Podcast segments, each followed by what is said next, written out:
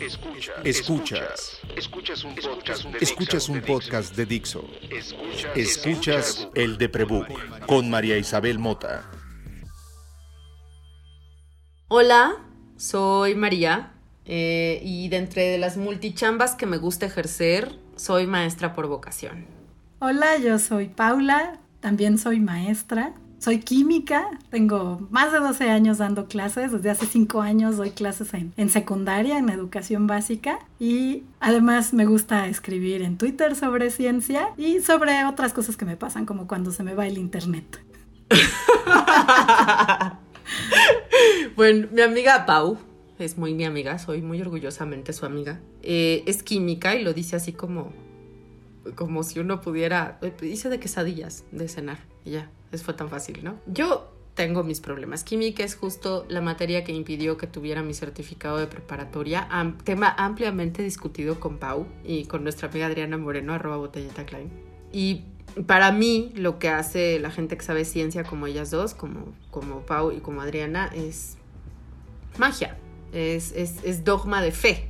Yo siempre digo que creo primero en el shampoo y después en Dios, porque el shampoo, pues me dicen que hace algo, ¿no? Y, tiene una etiqueta con unos nombres impresionantes. Yo ahí veo, veo un como baba con gel, que se supone hace todo eso que yo no sé.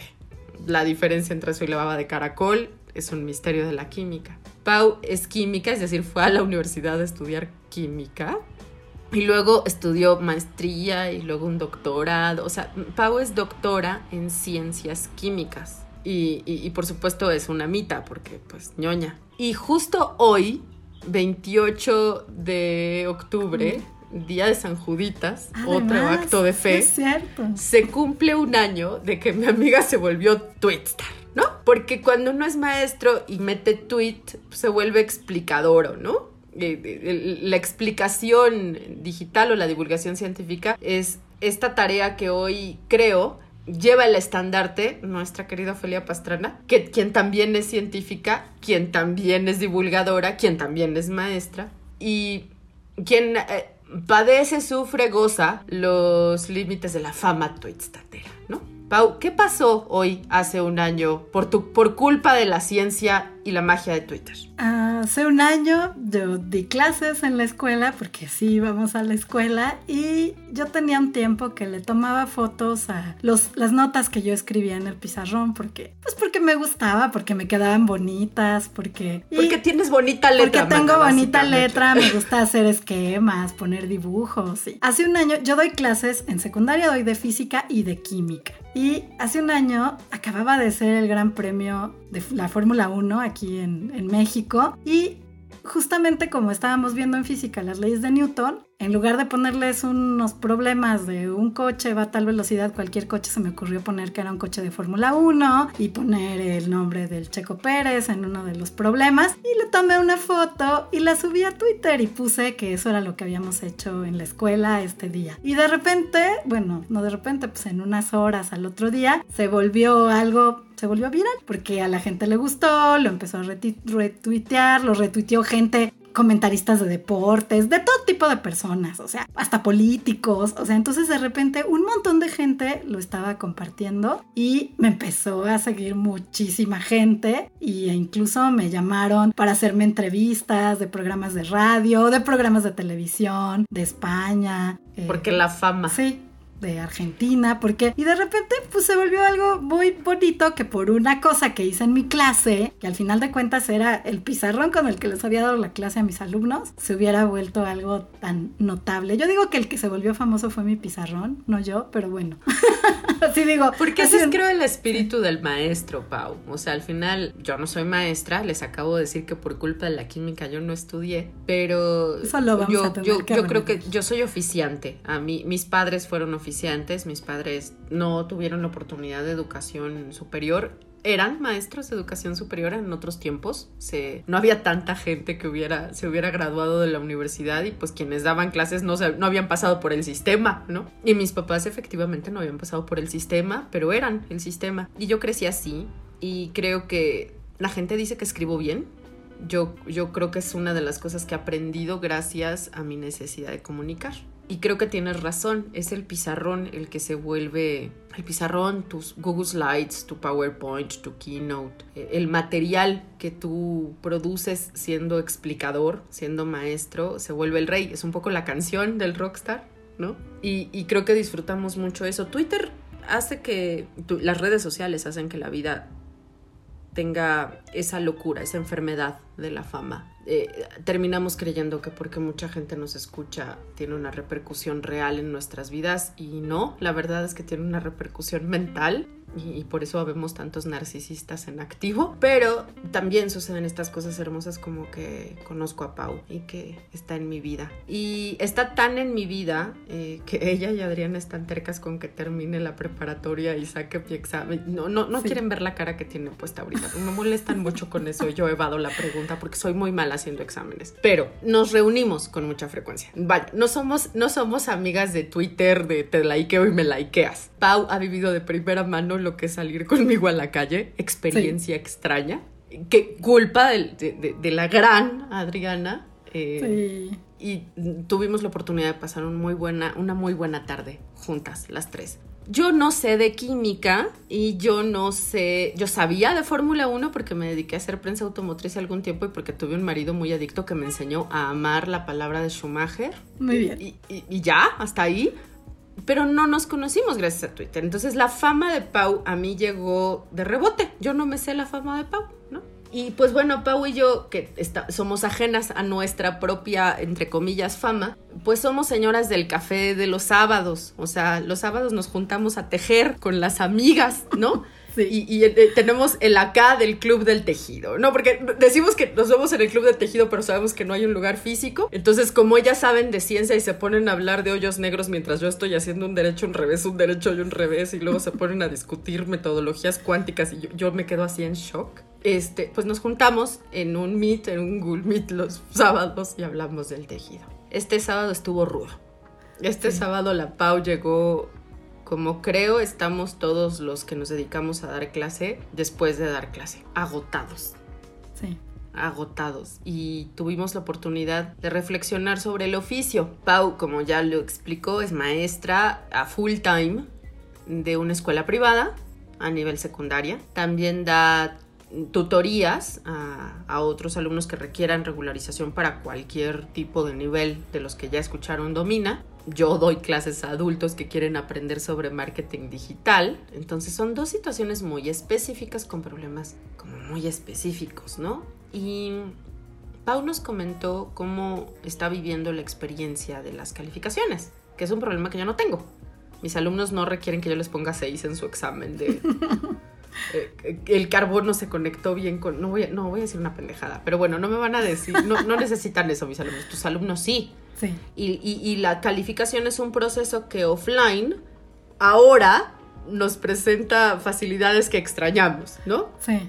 Sí, sí, o sea. Cuéntanos un poco cómo fue esta semana de tortura, Pau. Pues digo, siempre, si tú le preguntas a cualquier maestro de educación formal en donde tiene que hacer evaluaciones y reunir calificaciones y hacer promedios y todo, si le preguntas qué es lo que menos le gusta de lo que hace, es esa parte administrativa, burocrática de las calificaciones. Nunca es divertido, siempre representa una carga de trabajo muy grande, pero ahora, en estas circunstancias, eh, pues nos plantea otras complicaciones que nunca nos habíamos imaginado antes, ¿no? Por ejemplo, el hecho de que, pues, yo tengo que comunicarles a mis alumnos pues, su calificación final. Y hay, hay cosas que facilitan un poco, por ejemplo, en el caso de cuando hacen un examen en un formulario de estos de Google, pues solito el formulario si se autocalifica ya les dice cuánto sacaron en el examen, pero pues en la educación básica y así debería ser en casi todos los niveles educativos, un examen no puede ser lo único que te evalúe, porque pues tú estás asistiendo a clases y estás haciendo otras cosas y entonces tienes que considerar otros tipos, otros tipos de productos que hagan tus alumnos para eso. Entonces pues tú tienes que integrar calificaciones, así le decimos, y al final tienen un promedio, los chicos entre sus tareas, el examen, esto, y se los tienes que decir. Ahora, antes en el salón de clases, pues yo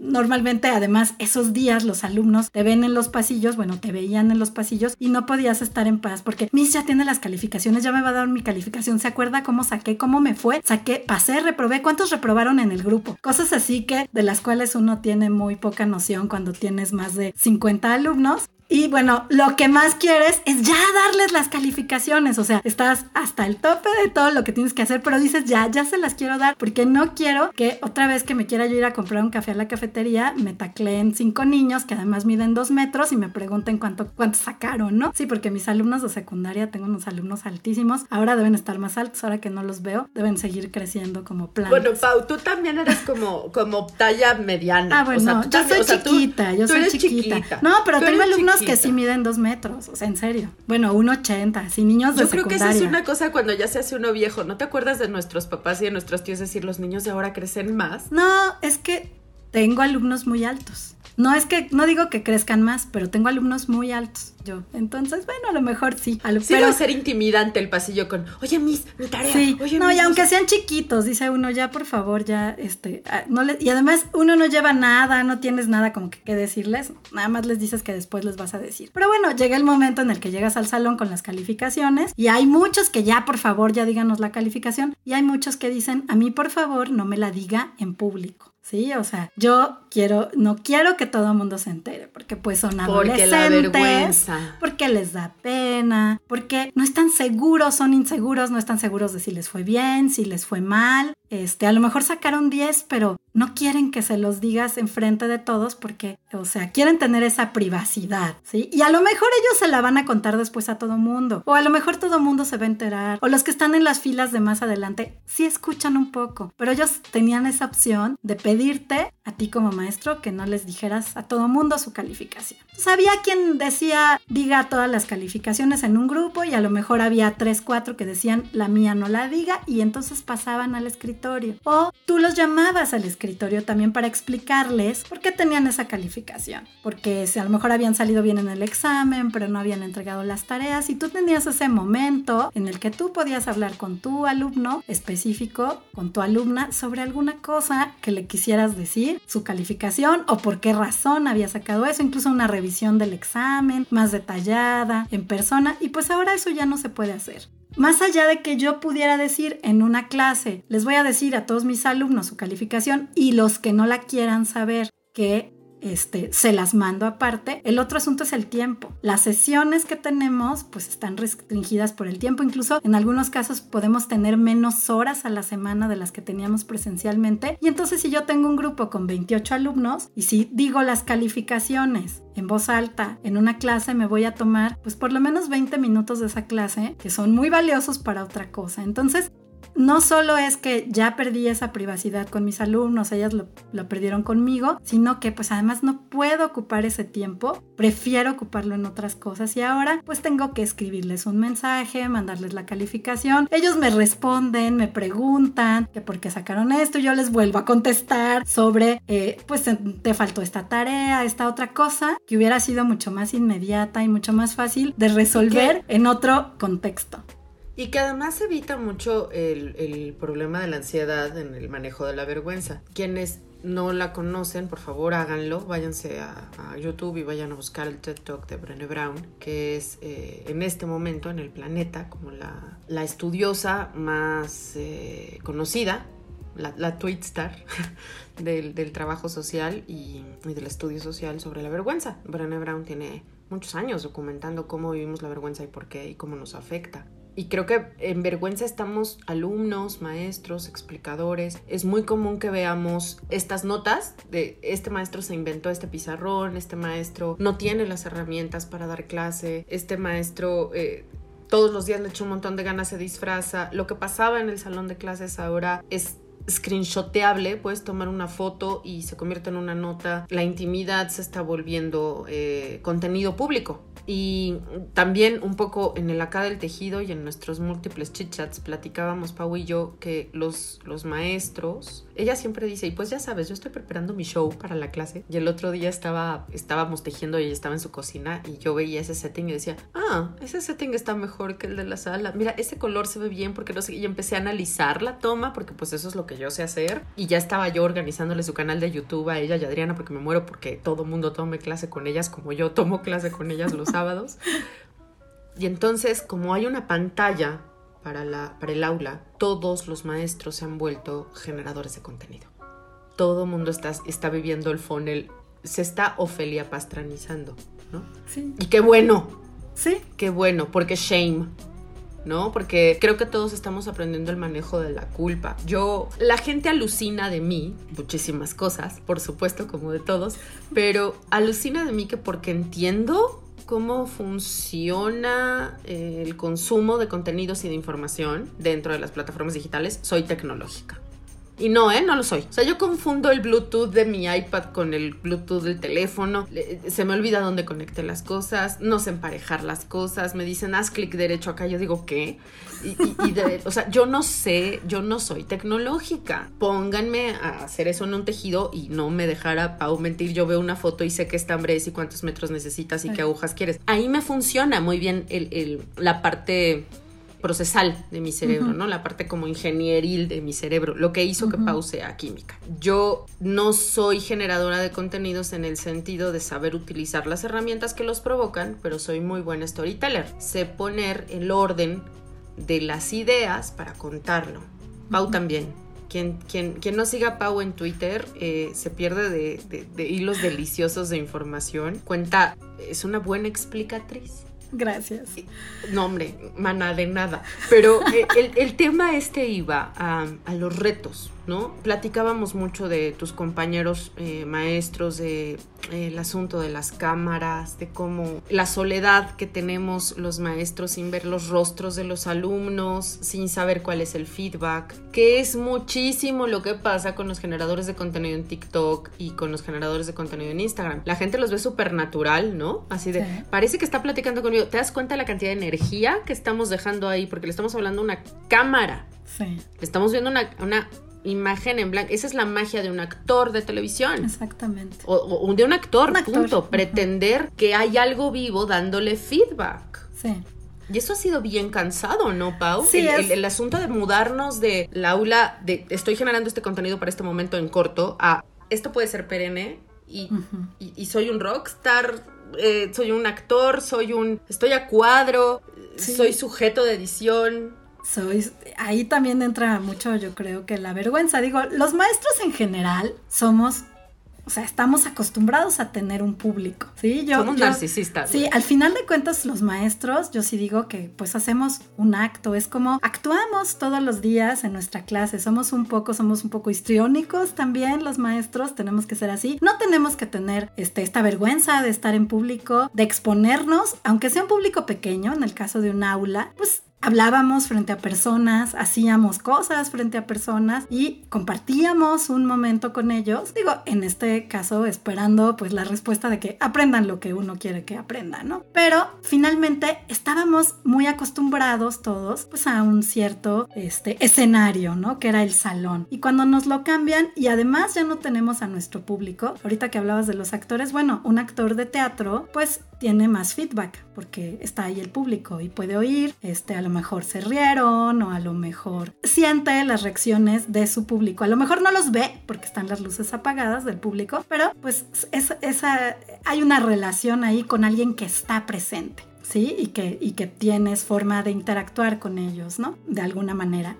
Ahora, un actor, pues sí, de televisión o alguien que está grabando una obra de teatro sin que haya público ahí, pues se debe sentir como nos sentimos los maestros, dando una clase frente a una cámara. Sí, sabemos que están los alumnos ahí porque yo doy clases sincrónicas, mis alumnos se conectan, pero oh, no tienen la obligación de prender su cámara y está toda esa discusión aparte de la que podríamos hacer otro podcast de sobre la privacidad, si la prenden, si no la prenden, pero pues estamos trabajando en esas condiciones, ¿no? Entonces, pues los maestros ya éramos generadores de contenidos, por supuesto, me, me dirían, pues es que ya tienes que preparar tu clase, tienes que tener materiales o lo que vas a escribir en el pizarrón o si les vas a pasar un video en la clase o lo que sea que vayas a hacer. Sí, pero ahora tenemos, nos hemos mudado a este mundo digital completamente de un día para otro, tal cual. Y entonces además se vuelve también muy cansado, bueno, generar estos contenidos, pero ahora en otra plataforma, ¿sí? En las plataformas digitales. Administrarlos, porque tienes tu aula virtual y tu Google Classroom y, subir la tarea de mañana y calificar la de ayer y, compartir la presentación y, y, si hoy hiciste una nota en otro lado y le, le dijiste a los alumnos que ibas a tomar una foto, le ibas a poner. Entonces, bueno, si se ha vuelto una tarea mucho más compleja con muchos de estos pedacitos de cosas que no estaban antes. Si antes era llegábamos, dábamos la clase y bueno, ya. Y ahora, después de la clase, digo, siempre hemos tenido trabajo después de la clase, pero ahora mucho de este trabajo se ha vuelto también algo que tenemos que hacer este, en la computadora. Y eso que tú mencionabas hace rato de que tú no eres muy tecnológica, bueno, hay muchos maestros que no lo son, o, bueno, lo somos más o lo somos menos, pero pues ahora... Sea, tú sí eres más que yo. Bueno, Sí, pero también hablando. Y yo reconozco que yo soy más que muchos, no me voy a hacer víctima. Pero el asunto de la vergüenza y el narcisismo y el show y la preparación y tal, ¿no? Sí. Y, y, y, tú das clases de ciencia, que es tener el el set of mind del alumno tiene que estar en la convención de me tengo que concentrar. Yo doy clases de cómo contar una emoción de manera organizada en un calendario editorial. Entonces todo el tiempo estoy hablando de emociones. Mis alumnos van un poco más emocionados. Soy la clase de dibujo, de, ¿no? ¿sabes? Sí, sí, Entonces el set of mind es distinto y el ah, feedback es distinto. Pero hace rato dijiste, eh, esto pasó de un día para otro. Siempre recuerdo, Pau es de mis pocas amigas de la misma generación que yo y es uno de mis enormes privilegios. Tengo muy pocas amigas mujeres mujeres de mi edad y ambas tenemos recuerdos marcados del 85. Ambas éramos alumnas del mismo grado en el 85 y ahorita me hiciste recordar el esfuerzo enorme que hicieron las monjas, porque claro que yo fui a una escuela de monjas. Ah, claro. Eh, porque señora, el esfuerzo enorme que hicieron, ¿no? Estuvimos sin, sin edificio durante casi un año y vivir las clases a punta de papás que iban a recoger papeles y se organizaban con otras que vivíamos como en el mismo lugar. Eh, las computadoras nos dan eh, mucha lata, pero ah, claro. Eh, nos dan una lata muy privilegiada porque pues hay una enorme desigualdad en la educación de siempre y hoy esa desigualdad es abismal. Las mismas notas, así como Pausa me hizo viral por explicar la Fórmula 1 en su pizarrón y como hemos visto maestros, esta maestra en Chihuahua que convirtió su pick-up en un salón porque tiene alumnos que no tienen tele, eh, este niño que en Chiapas tiene que ir a la escuela, a acostarse afuera de la escuela para poder jalar la señal de internet, para poder tomar sus clases, eh, estos espacios en donde esta niña que, demandó al, al gobierno por poner la televisión, poner la televisión como aula general, nacional, cuando ella carece de servicios, ¿no? Vivimos en un país terriblemente desigual, terriblemente desigual. Eh, tratando de preparar nuestra clase, buscamos una nota de Nexos, que es una de las revistas que más me gusta leer, porque siempre tiene como... Es como leer el, el Colmex, pero en Reader's Digest, pero con, con Vicente Quirarte, pero con, con, sustancia, pero sabroso. Encontramos esta nota llamada Los Maestros frente al COVID, donde se habla justo del programa Aprende en Casa. Yo creo que una de las peores pesadillas que puedo pensar es un montón de gente conectada a un aparato oyendo lo mismo sin tomar en cuenta sus diferencias. El programa Aprende en Casa se abrió el 21 de abril. Eh, por supuesto, se, presentó en la telenovela de la mañana de del presidente y básicamente incluye cinco herramientas. Libros de texto gratuitos, programación de televisión educativa dirigida al 90% de la población que tiene cobertura de señales de canal 11 TV y UNAM. O sea, dentro de la gente que tiene alcance televisión y que tiene señal de UNAM y de 11 TV, el 90%. Televisiones públicas estatales, radio educativa para comunidades indígenas, que, que, nos vale gorro. Cuadernillos del Consejo Nacional del Fomento Educativo. Vaya, esto es un programa express. ¿No? Sí. Y que se van a distribuir en zonas marginadas, los cuadernillos, ¿no? Y la plataforma Nueva Escuela Mexicana en Línea, gracias a Google Educación, para estudiantes con acceso a Internet. Ahí ya está el privilegio marcado en los distintos rubros, ¿no? Ese mismo día a las 11 horas se conectaron simultáneamente 250 mil personas. Eh, la mayoría de ellas docentes convocados por la SEP. A atender un webinar de Google México en el que se dieron a conocer las herramientas digitales que estarían disponibles para después asignar cuentas institucionales. Fíjense nada más el enorme problema. Maestros siendo educados para dar clase por primera vez en un formato que no conocen. No todos los maestros tienen por qué usar computadora para dar clase, ni por sistematizado que sea. Pero además, pues los maestros que viven en zonas marginadas también son parte de la población marginada tienen el privilegio de la educación, pero no tienen los, la tecnología para conectarse, ni tienen las herramientas, el conocimiento o la capacidad para hacerlo.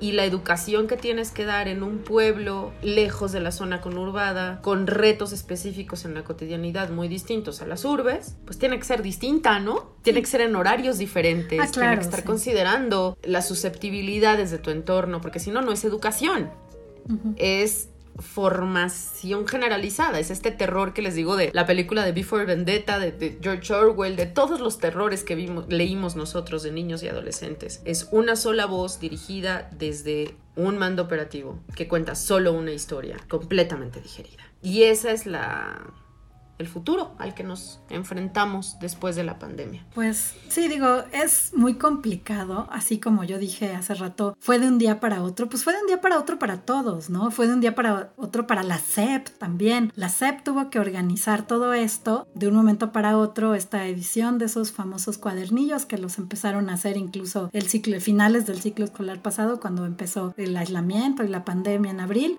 después de Semana Santa, pues tuvieron que ver qué hacían y pues sí, en este Google, por supuesto, que tiene su plataforma de Google for Education, pues digamos que tomó, digamos, las riendas en, muchos casos, este, eh, en escuelas privadas, pues la escuela privada paga, ¿no? Ese servicio de Google. En el caso de las escuelas públicas, pues deben, deben de pagar el gobierno algo para eso, pero pues finalmente eso está limitado también para eh, ciertos entornos, para ciertas escuelas, para ciertos alumnos, ¿no? Pues en entornos urbanos, muy probablemente sí puedan acceder los, los chicos, los, los estudiantes, los, los, los docentes a estas plataformas, porque pues pueden tener acceso a internet y acceso a computadoras, pero en lugares donde no llega el internet, con dificultad, tienen teléfono, pues va a ser imposible que aunque tenga toda la disposición Google de que todas las escuelas de México tengan este Google Classroom, pues no, no se va a poder, ¿no? Entonces aquí sí es muy, muy marcadas estas diferencias que hay entre escuelas, no solo escuelas públicas y privadas.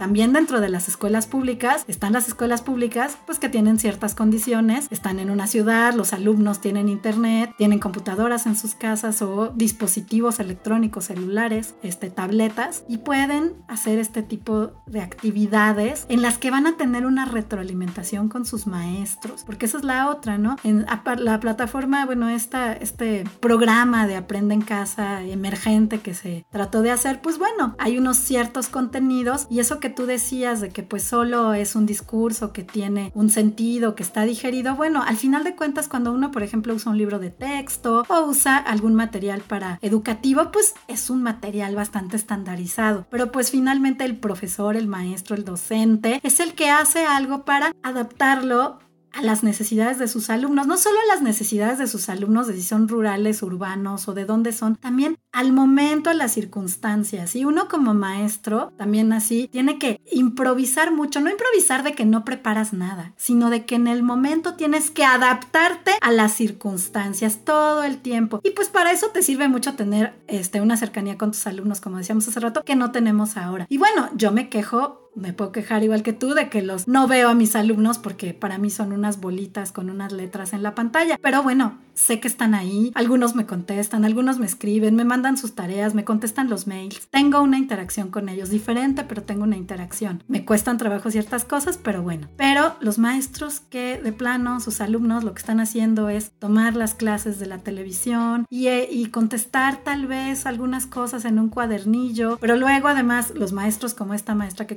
tienen que ir a las casas a recoger los cuadernillos tal vez para después revisar lo que hicieron sus alumnos y que tengan alguna retroalimentación de su maestro. Yo me imagino que todos esos docentes deben estar bastante agobiados y preocupados y si estamos cansados acá de cómo estamos dando las clases y preocupados también, porque también a mí me preocupa, a veces digo, no sé de verdad si están entendiendo, si están aprendiendo lo que tienen que aprender y yo todavía puedo tener un poco de feedback de ellos. Ahora, cuando es casi nulo, pues me imagino cómo se deben sentir como a la deriva los maestros. Sí, es una sensación que a veces he tenido yo, pero me imagino que hay unas circunstancias pues mucho más complicadas, ¿no? Entonces, y habrá quienes quienes tengan y no porque porque no tengan ganas ellas, ellos de hacerlo, sino porque las circunstancias pues no no se los permiten para nada. Está bien complicado. Es muy, Pues muy miren, complicado. La verdad es que podríamos quedarnos como sucede en el tejido, cuatro o cinco horas Ah, claro, platicando, pero yo no veo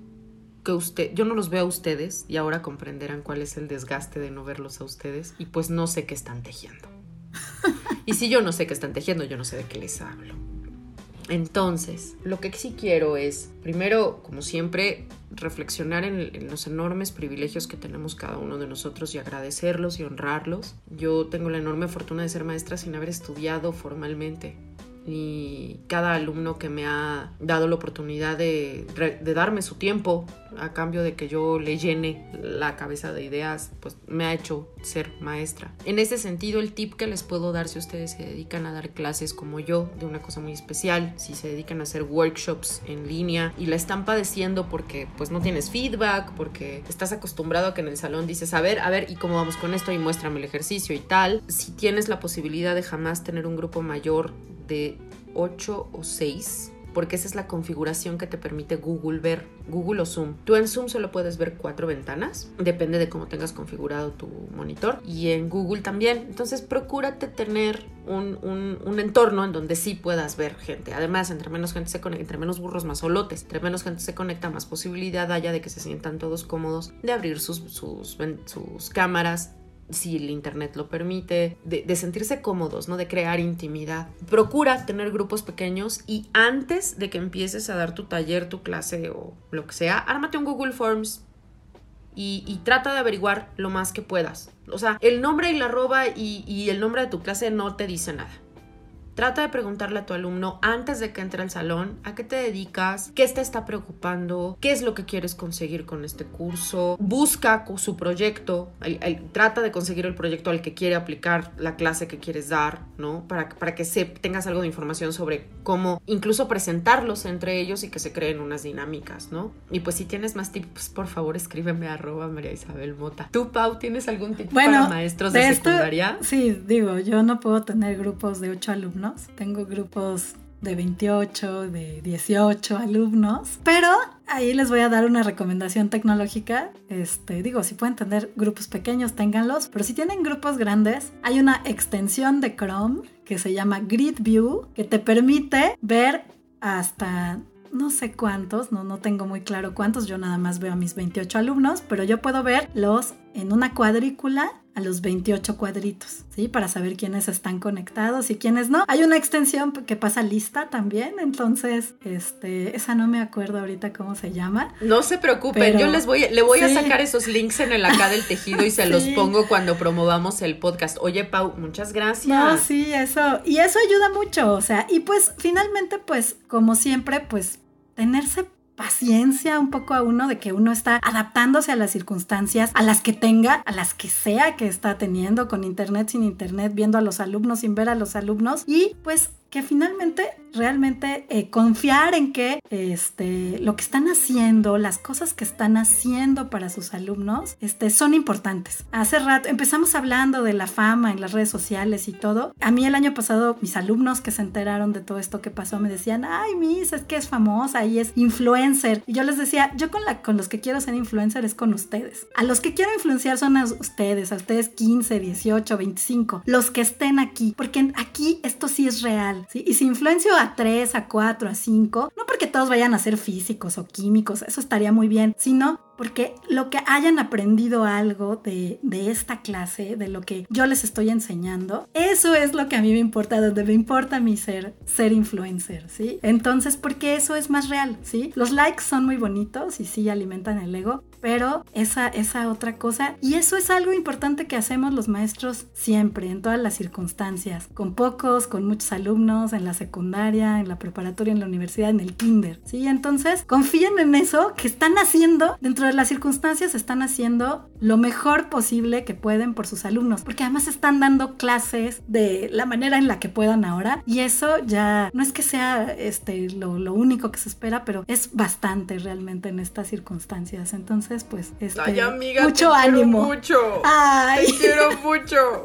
Este, Yo a ti. Mi amiga acaba de resumir lo más importante que toda la gente que nos dedicamos a social media decimos. Por algo en los reportes les llamamos números de vanidad. Los likers, los followers, no importan. Ser influencer tiene que ver con influenciar. En marketing es la influencia de la compra. Cuando eres maestro es la influencia de lo que enseñas. Yo trato, quienes han tomado clase conmigo luego me dicen, es que tú no enseñas marketing, tú enseñas ética en marketing. Oigan, pues muchas gracias. Qué bueno. Porque lo que yo quisiera siempre es honrar el mensaje. Y cuando honras el mensaje, escoges el mensaje antes. Si no estás cómodo con el mensaje, no lo vas a comunicar. No le crean a los números de vanidad. Sin embargo, la vanidad sirve.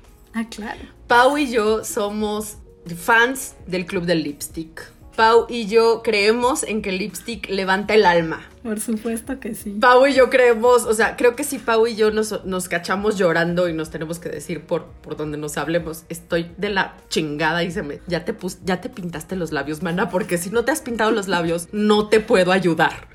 ¿Saben? O sea, ya con el, la pintada de labios uno ya se sabe, ¿no? Entonces, cuando ustedes vean, es que estas viejas están hablando de que no les importan los likes, pero uno se mete a sus redes sociales y hay un chingo de selfies, pues porque no son pa' ustedes, no son selfies, se llaman selfies porque son fotos pa' uno. It happens que las publicas, pero uno se pinta la boca pa' uno. Por supuesto. ¿O no, Pau? Sí. sí. yo hace rato te decía, hace rato te comentaba que estaba muy cansada todavía porque no me repongo de mis desvelos de las calificaciones, pero bueno, que, que sabía que, que, íbamos a grabar y pues justamente antes me fui, me peiné, me pinté, agarré mi lipstick, el que más me gusta y claro. de repente dije, oh, qué bien, todo está bien, está perfecto, estoy lista Pau, para seguir. ¿Tu lipstick que más te gusta cuál es? ¿El que estás usando ahora cuál el, es? El que estoy usando ahora es uno que me compré en Amazon y me costó como 50 pesos. No me acuerdo Oye. ni siquiera de qué marca es. Tengo que verlo antes de que se le borre la marca. No me lo compré hace tanto.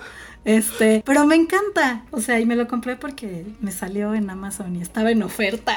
O sea, y ya. Y ya. Y el color me pareció fabuloso en la pantalla, porque eso luego es un poco difícil comprar lipsticks así. Pero fue una gran sorpresa. Si eres muy arriesgada, yo no sé si me atrevería a comprar un lipstick en, en en línea, la verdad. No sé, no estoy segura. Pero las dos andamos muy de Red Fire Lips. Sí.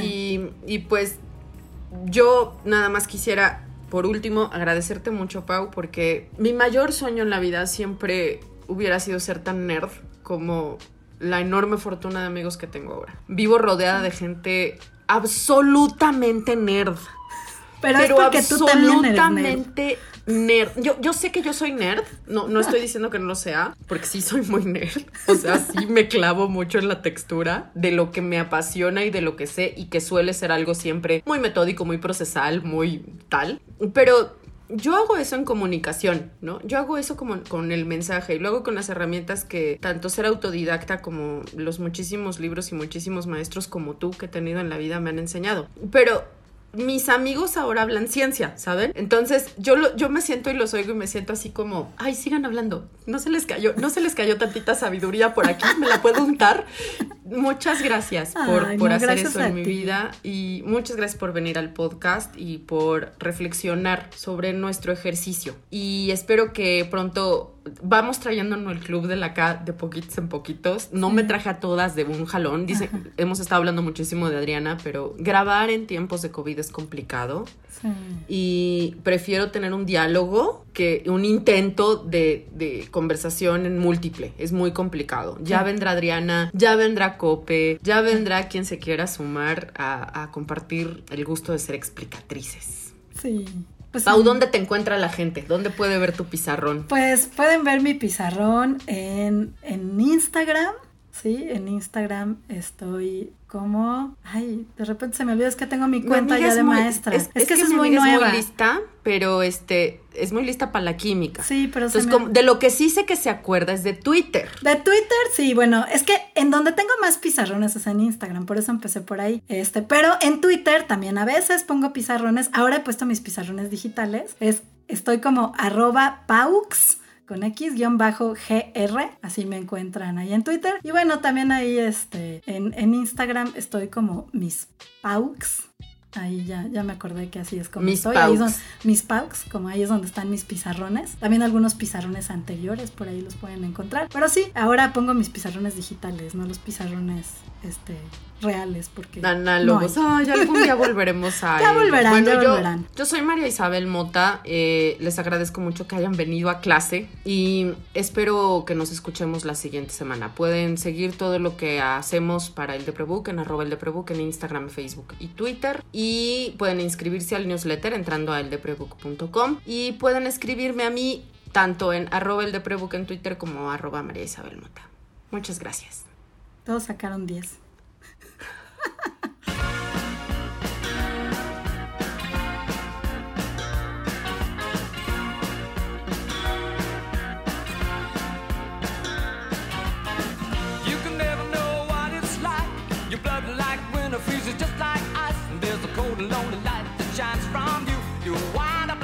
You hide behind that mask you use.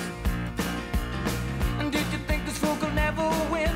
Well, look at me, I'm coming back again. I got a taste of love in a simple way. And if you need to know while I'm still standing, you just fade away. Don't you know